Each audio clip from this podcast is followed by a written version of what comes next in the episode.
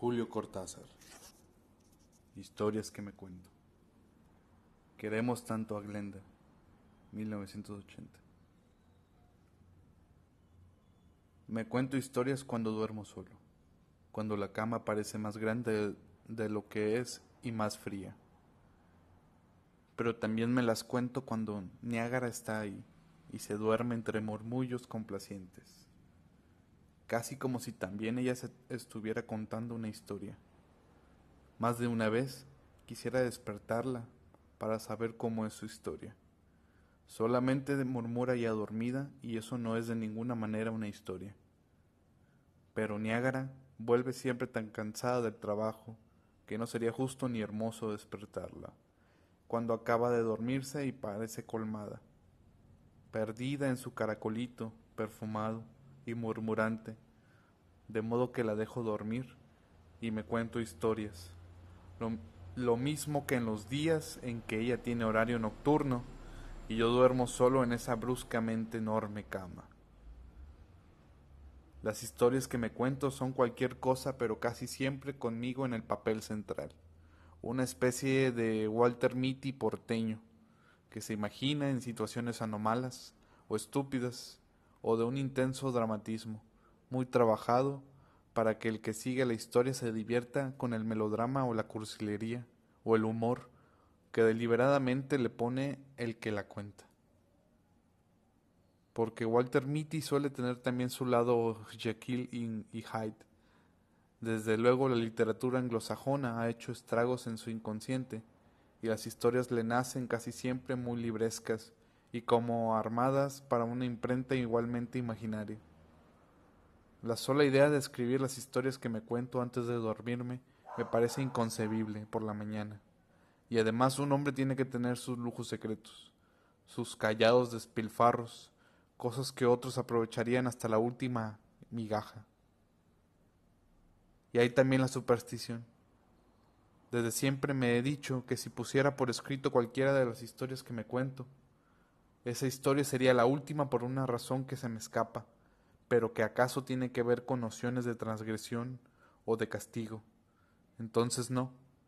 Imposible imaginarme esperando el sueño junto a Niágara, o solo pero sin poder contarme una historia, teniendo que imbécilmente numerar corderitos o todavía peor, recordar mis jornadas cotidianas poco recordables.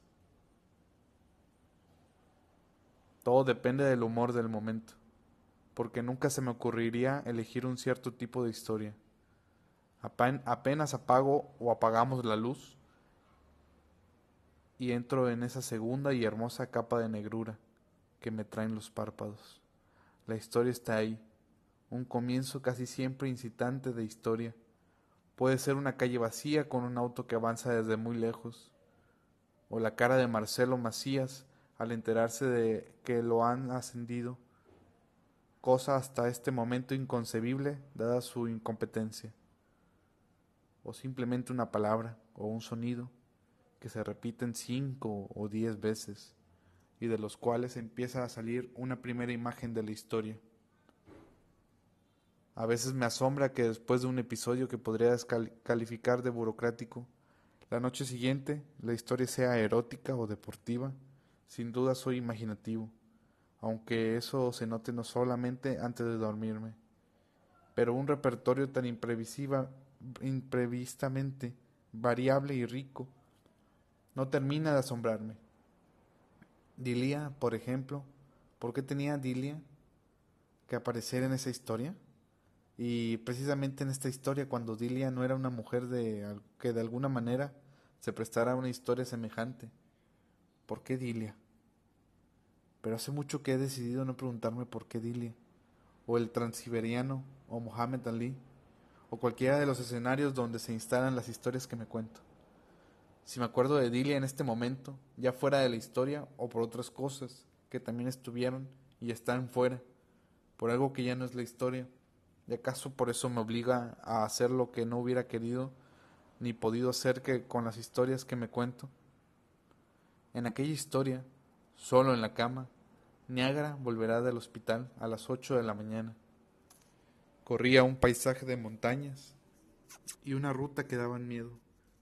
que obligaba a manejar con cuidado, los faros barriendo las siempre posibles trampas visuales de cada curva, solo, y a medianoche, en ese enorme camión de difícil manejo en un camino de cornisa, ser camionero siempre me ha parecido un trabajo envidiable, porque lo imagino como una de las más simples formas de libertad. Y de un lado a otro en un camión que a la vez es una casa con su colchón, para pasar la noche en una ruta arbolada, una lámpara para leer, y latas de comida y cerveza. Un transitor para escuchar jazz en un silencio perfecto. Y además ese sentimiento de saberse ignorado por el resto del mundo. Que nadie esté enterado que hemos tomado esa ruta y no otra. Tantas posibilidades y pueblos y aventuras de pasaje, incluso asaltos y accidentes en los que siempre tiene la mejor parte como cabe a Walter Mitty. Alguna vez me he preguntado por qué camionero y no piloto de avión o capitán de transatlántico sabiendo a la vez que responde a mi lado siempre, simple y a ras de tierra que más y más tengo que esconder de día. Ser camionero es la gente que habla con los camioneros, es los lugares por donde se mueve un camionero, de manera que cuando me cuento una historia de libertad es frecuente que empiece en ese camión, que recorre la pompa y, o un paisaje imaginario como el de ahora, los Andes o las montañas rocosas en todo caso una ruta difícil en esa noche por, lo, por la que yo iba subiendo cuando vi la frágil, vi la frágil silueta de Adilia, al pie de las rocas violentamente arrancadas de la nada por el haz de los faros, las paredes violáceas que volvían aún más pequeña y abandonada la imagen de Dilia haciéndome el gesto de los que piden ayuda, después de haber andado tanto a pie con una mochila a la espalda. Si ser camionero es una historia que me he contado muchas veces, no era forzoso encontrar mujeres pidiéndome que la levantara como lo estaba haciendo Lilia. Aunque desde luego también las había puesto que esas historias colmaban casi siempre una fantasía en la que la noche, el camión y la soledad eran los accesorios perfectos para una breve felicidad de fin de etapa.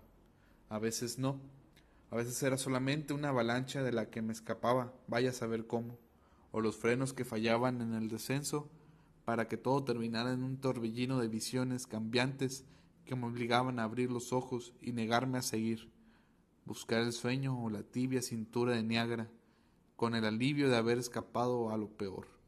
Cuando la historia ponía a una mujer al borde de la ruta, esa mujer era siempre una desconocida los caprichos de las historias que optaban por una muchacha pelirroja o una mulata, vistas acaso en una película o una foto de revista y olvidadas en la superficie del día, hasta que la historia que me las traía sin que yo las reconociera, ver a Dilia fue entonces más que una sorpresa, casi un escándalo, porque Dilia no tenía nada que hacer en esa ruta, y de alguna manera estaba estropeando la historia con su gesto entre implorante y conminatorio. Dilia y Alfonso son amigos que Niágara y yo vemos de tiempo en tiempo. Viven en órbitas diferentes y solo nos acerca una fidelidad de los tiempos de universitarios, la estima por temas y gustos comunes, cenar de cuando en cuando en casa de ellos o aquí, seguirlos de lejos en su vida de matrimonio con un bebé y bastante plata. ¿Qué demonios tenía que hacer Dilia allí? Cuando la historia estaba sucediendo de una manera en la que cualquier muchacha imaginaria Sí, pero no Dilia. Porque si algo estaba claro en la historia, era que esa vez yo encontraría una muchacha en la ruta y de ahí sucederían algunas de las muchas cosas que pueden suceder cuando se llega a la llanura y se hace un salto después de la larga tensión del cruce. Todo tan claro desde la primera imagen, la cena con otros camioneros en el bodegón del pueblo antes de la montaña, una historia ya nada original, pero siempre grata, por sus variantes y sus incógnitas, solamente que ahora la incógnita era diferente. Era Dilia, que de ninguna manera tenía sentido en esa curva de la ruta.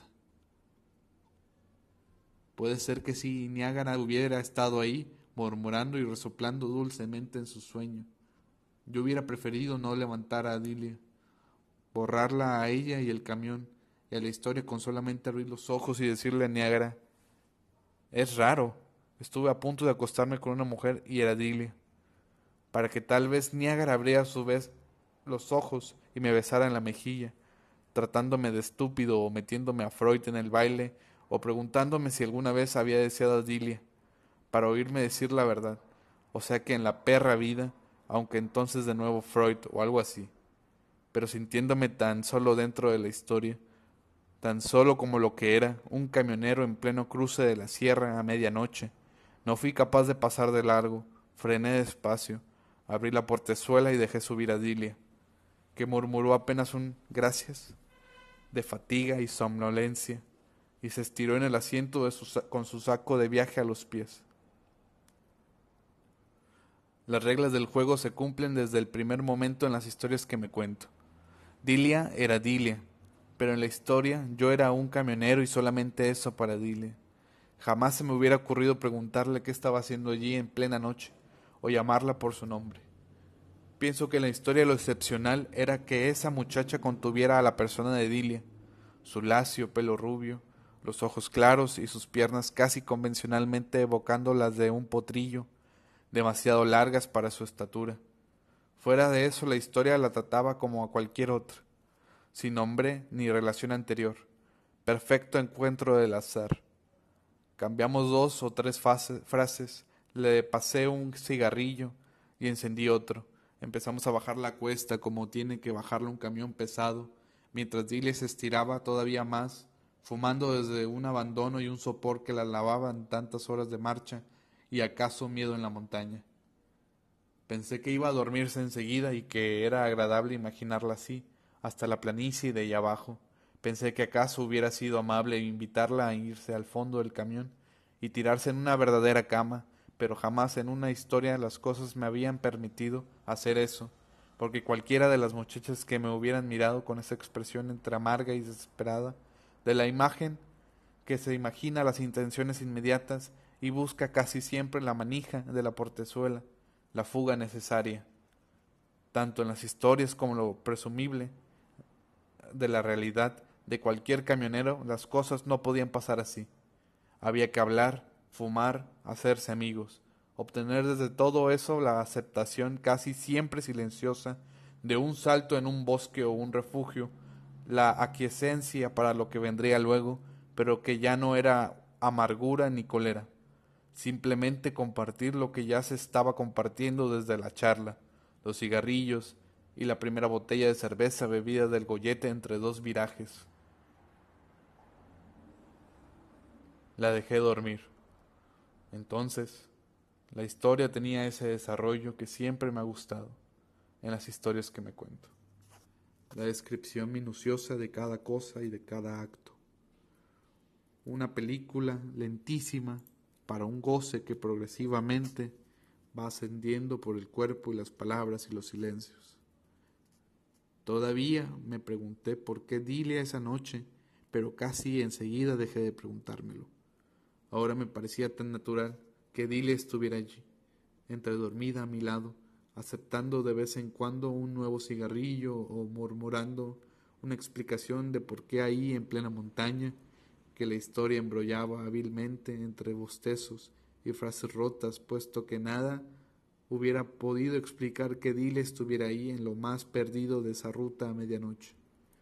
En algún momento dejó de hablar y me miró sonriendo, esa sonrisa de muchacha que Alfonso calificaba de compradora, y yo le di mi nombre de camionero, siempre Oscar, en, cualquier, en cualquiera de las historias, y ella dijo, Dile, y agregó como agregaba siempre que era un nombre idiota por culpa de una tía lectora de novelas rosas, y casi increíblemente pensé que no me reconocía, que en la historia yo era Oscar y que ella no me reconocía. Después, es todo eso que las historias me cuentan, pero que yo no puedo contar como ellas, solamente fragmentos inciertos, hilaciones acaso falsas, el farol alumbrado, la mesita plegadiza en el fondo del camión estacionado entre los árboles de un refugio, el chirrido de los huevos fritos, después del queso y del dulce Dilia mirándome como si fuera a decir algo y diciéndome que no diría nada, que no era necesario explicar nada para bajarse del camión y desaparecer bajo los árboles, yo facilitándole las cosas con el café ya casi listo y hasta una tacita de grapa, los ojos de Dilia que se iban cerrando entre trago y frase, mi descuidada manera de llevar la lámpara hasta el taburete al lado del colchón, agregar una cobija por si más tarde el frío, decirle que me iba adelante a cerrar bien las portezuelas, por las dudas nunca sabía en esos tramos desiertos y ella bajando los ojos y diciendo, ¿sabes? No te vayas a quedar allí a dormir en los asientos, sería idiota, y yo dándole la espalda para que no me viera la cara donde a lo mejor había un vago asombro por lo que estaba diciendo Dilia, aunque desde luego siempre sucedía así de una u otra manera. A veces la indiecita hablaba de dormir en el suelo o la gitana se refugiaba en la cabina y había que tomarla por la cintura y derivarla hacia adentro, llevarla a la cama aunque llorara o se debatiera. Pero Dilia no. Dilia lentamente yendo de la mesa hacia la cama, con una mano buscando ya el cierre de los jeans, esos gestos que yo podía ver en la historia aunque estuviera de espaldas, y entrando en la cabina por darle tiempo para decirme que sí, que todo sería como tenía que ser una vez más, una secuencia ininterrumpida y perfumada, el lentísimo traveling desde la silueta inmóvil bajo los faros, en el viraje de la montaña hasta Dilia, ahora casi invisible bajo las cobijas de lana.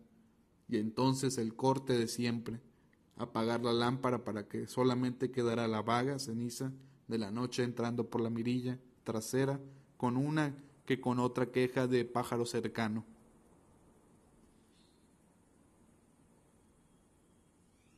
Esa vez la historia duró interminablemente porque ni Dilia ni yo queríamos que terminara. Hay ciertas historias que yo quisiera prolongar, pero la chica japonesa o la fría condescendiente turista noruega no la dejan seguir. Y a pesar de que soy yo quien decide en la historia, llega un momento en que ya no tengo fuerzas, ni siquiera ganas de hacer durar algo, que después del placer empieza a resbalar a la insignificancia, ahí donde habría que inventar alternativas o, inesperados incidentes para que la historia siguiera viva en vez de irme, llevando el sueño con un último beso distraído o un resto de llanto, casi inútil. Pero Dilia no quería que la historia terminara. Desde su primer gesto, cuando resbalé junto a ella, y en vez de, lo esperable, la sentí buscándome. Desde la primera doble caricia supe que la historia no había hecho más que empezar que la noche de la historia sería tan larga como la noche en la que yo estaba contando la historia. Solamente que ahora no queda más que esto. Palabras hablando de la historia, palabras como fósforos, gemidos, cigarrillos, risas, súplicas y demandas, café al amanecer y un sueño de aguas pesadas, de relentes y retornos y abandonos, con una primera lengua tímida de sol viniendo desde la mirilla a lamer la espalda de Lidia, Dilia, tirada sobre mí, a cegarme mientras le apretaba para sentirla abrirse una vez más entre gritos y acaricias. La historia termina ahí, sin despedidas convencionales en el primer pueblo de la ruta, como hubiera sido casi inevitable. De la historia pasé al sueño sin otra cosa con que con el peso del cuerpo de Dilia durmiéndose a su vez sobre mí, después de un último murmullo. Cuando desperté, Niágara me hablaba de desayuno y de un compromiso que teníamos por la tarde. Sé que estuve a punto de contarle y que algo me tiró hacia atrás, algo que acaso era todavía la mano de Dilia, volviéndome a la noche y prohibiéndome las palabras, que todo lo hubiera manchado. Sí, había dormido muy bien, Claro, a las seis nos encontraríamos en la esquina de la plaza para ir a ver a, los Marini. En esos días supimos por Alfonso que la madre de Dilia estaba muy enferma y que Dilia viajaba a Necochea para acompañarla. Alfonso tenía que ocuparse del bebé que le daba mucho trabajo, a ver si los, los visitábamos cuando volviera Dilia. La enferma murió unos días después y Dilia no quiso ver a nadie hasta dos meses más tarde. Fuimos a cenar llevándoles coñac y un sonajero para el bebé y todo ya estaba bien. Dile al término de un plato a la naranja y Alfonso, con la mesa preparada para jugar canasta. La cena resbaló amablemente como debía ser porque Alfonso y Dile son gente que sabe vivir y empezaron por hablar de lo más penoso, agotar rápido el tema de la madre, de Dilia. Después fue como tender suavemente un telón para volver al presente inmediato, nuestros juegos de siempre, las claves y los códigos del humor con los que se hacía tan agradable pasar la noche. Y era tarde y coñac cuando Dilia aludió a un viaje a San Juan, la necesidad de olvidar los últimos días de su madre y los problemas con esos parientes que todo lo complican. Me pareció que hablaba de para Alfonso, aunque Alfonso ya debía conocer la anécdota, porque se sonreía amablemente mientras nos servía otro coñac. El desperfecto del auto en plena sierra, la noche vacía y una interminable espera al borde de la ruta en la que cada pájaro nocturno era una amenaza, retorno inevitable de tanto fantasma de infancia, luces de un camión, el miedo de que también el camionero tuviese miedo y pasara de largo, el enseguecimiento de los faros clavándola contra el acantilado, entonces el maravilloso chirrido de los frenos, la cabina tibia, el descenso entre diálogos, apenas necesarios pero que ayudaban tanto a sentirse mejor. Se ha quedado traumatizada, dijo Alfonso. Ya me lo contaste, querida. Cada vez conozco más detalles de ese rescate, de tu San Jorge de Overol, salvándote del malvado dragón de la noche. No es fácil de olvidar, dijo Dile. Es algo que vuelve y vuelve, no sé por qué. Ella quizás no. Dilia quizá no sabía por qué, pero yo sí. Había tenido que beber el coñac de un sorbo y servirme de nuevo mientras Alfonso alzaba las cejas, sorprendido por una brusquedad que no me conocía. Sus bromas, en cambio, eran más previsibles decirle a Dilia que se decidiera alguna vez a terminar el cuento. Conocía de sobra la primera parte, pero seguro que había tenido una segunda. Era tan de cajón, tan de camión en la noche, tan de todo lo que es tan es en esta vida. Me fui al baño y me quedé un rato tratando de no mirarme en el espejo de no encontrar también allí y horriblemente eso que yo había sido mientras me contaba la historia, y que sentía ahora de nuevo, pero aquí, ahora esta noche, eso que empezaba lentamente a ganar mi cuerpo, eso que jamás hubiera imaginado posible a lo largo de tantos años de Dilia y Alfonso, de nuestra doble pareja amiga, de fiestas y cines y besos en las mejillas. Ahora lo otro era Dilia después, de nuevo el deseo, pero de este lado. La voz de Dilia llegándome desde el salón. Las risas de Dilia y de Niágara, que debían estar tomándole el pelo a Alfonso por sus celos estereotipados.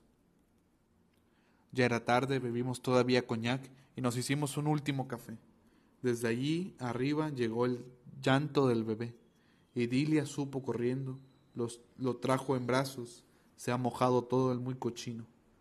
Lo voy a cambiar en el baño. Alfonso encantado porque eso le daba media hora más para discutir con Niágara de las posibilidades de Vilas frente a Borg. Otro coñac, piba. Total, ya estamos todos bien curados. Yo no. Me fui al baño para acompañarla a Dilia, que había puesto a su hijo sobre una mesita y buscaba cosas en un plancart y era como si de algún modo ella supiera cuando, le dije Dilia. Yo conozco esa segunda parte. Cuando le dije, ya sé por qué no puede ser, pero ya ves, la conozco.